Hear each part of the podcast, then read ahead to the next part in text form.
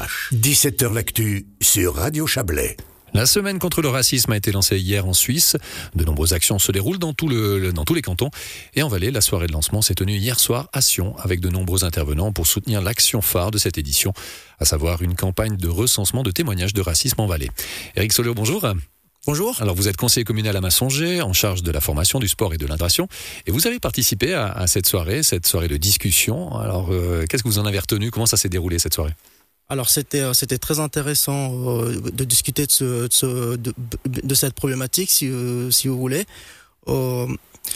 L'idée de la soirée c'était c'était vraiment de mettre l'action sur le témoignage. Sur les témoignages, hein, c'est ça, c'est une des actions phares de cette semaine, c'est de recenser des témoignages. Pourquoi c'est important de recenser des témoignages? Parce que le problème qu'il y a là, c'est qu'il y a euh, pas mal de gens qui subissent le racisme et puis qui ne le disent pas en fait, fondamentalement.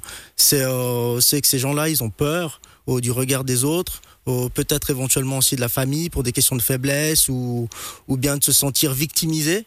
Alors que l'idée, c'est pas du tout ça. C'est vraiment de, de dire ce qui se passe et puis de faire avancer la cause, en fait.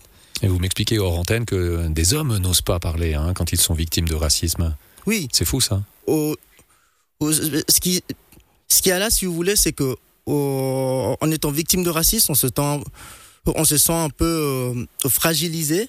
Aussi, euh, on se sent un peu victimisé, j'ai envie de dire. Alors que pourtant, être une, une victime, c'est pas c'est pas un défaut, c'est pas c'est pas un mal. Il faut il faut vraiment en parler, il faut dire euh, ce qu'il en est pour pour pouvoir euh, euh, faire avancer les choses. Alors justement, c'est aussi peut-être à l'inverse par rapport à certaines personnes qui feraient des remarques désobligeantes, qui peut-être soi-disant ou sans le vouloir ne se rendraient pas compte. C'est aussi pour ces personnes-là de se rendre compte des mots qu'ils et elles ont dit pour ensuite y réfléchir. Parce que ce qu'il y a là, c'est que souvent on peut on peut faire des blagues. Oui, c'était juste une blague, mais non, c'est euh, du racisme. Il faut savoir que les mots touchent et puis les blagues, euh, peu, importe leur nature, si vous voulez, en termes de mots, euh, ça, ça, peut blesser et puis et puis surtout c'est du racisme. Donc euh, il faut il faut il faut pas hésiter à en parler. Encore une fois, il faut il faut vraiment mettre l'accent sur euh, sur sur sur sur discuter avec les gens ou dire ce qui se passe et puis prendre son courage à deux mains et puis, et puis en parler en fait. L'échange et le dialogue. Mais c'est pas toujours évident, hein. vous le mentionnez, hein. on a peur, on est victime, on se sent affaibli. Euh, comment est-ce qu'on peut encourager le dialogue? Comment est-ce que vous, euh, que ce soit des jeunes ou des moins jeunes, de se dire, bah voilà, n'ayez pas peur, si vous êtes victime d'une quelle, quelle que soit la forme de racisme dont vous êtes victime, euh, d'en parler autour de vous alors, c'est vrai qu'effectivement, il faut, il faut, il faut prendre son courage à deux mains. Pour ma, je prends mon exemple. Hein. J'ai eu, j'ai eu quelques exemples, quelques situations, quelques situations hein. disons, j'étais victime de racisme à travers des mots. je peux, je peux le dire ici aujourd'hui. C'était encore, euh, c'était encore en décembre d'année dernière. J'étais, j'étais dans la ville de Monta avec ma femme. Puis euh, quelqu'un m'a fait remarquer que que je pouvais pas commander un verre euh, du vu ma couleur de peau.